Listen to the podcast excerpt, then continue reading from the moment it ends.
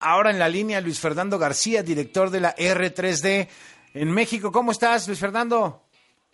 Muy bien, gracias por la invitación. En los datos, el ejército espía ilegalmente en México a los ciudadanos y en este caso a un defensor de derechos humanos, ¿no?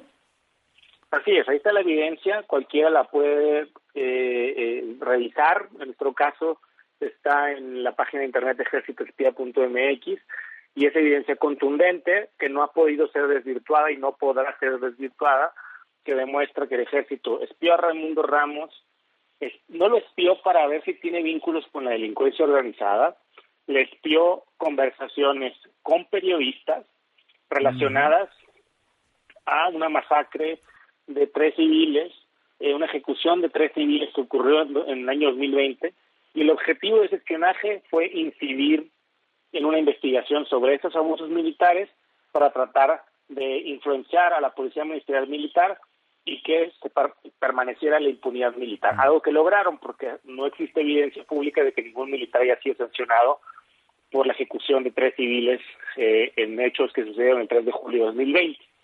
Y además no solamente demostramos eso, sino que demostramos que eh, las personas responsables con nombre y apellido del espionaje con Pegasus a Raimundo Ramos son el jefe del Estado Mayor, el subjefe de inteligencia, el director y otros otros personal del CMI, del Centro Militar de Inteligencia, todo esto con conocimiento del secretario de la Defensa Nacional.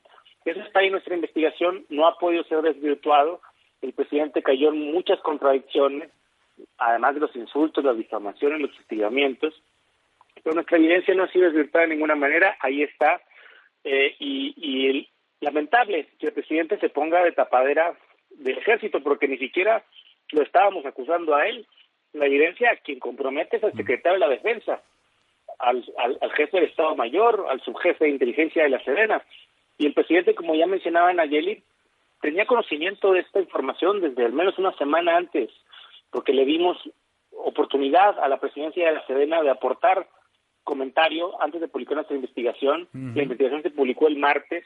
Pasaron tres conferencias de prensa sin que pues, nos aseguraron de que hubiera preguntadores a modo para no tener que contestar esta pregunta. Pero iba a venir la pregunta.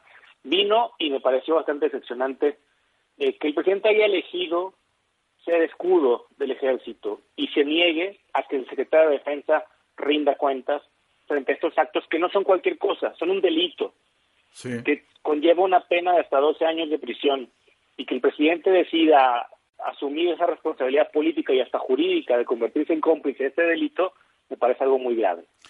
Es algo que veíamos en otros gobiernos, pasó en el gobierno de Calderón, el de, Peña y en este, con sus estilos de gobernar cada uno, pero los datos, las investigaciones sólidas que incomodan al poder no les caen nada bien y normalmente desacreditan a los mensajeros, desacreditan las investigaciones, desacreditan al periodismo, cada quien en su modo, tal vez en un modo más polite o hipócrita los anteriores gobiernos, en este gobierno muy, muy descarado, digamos, ¿no?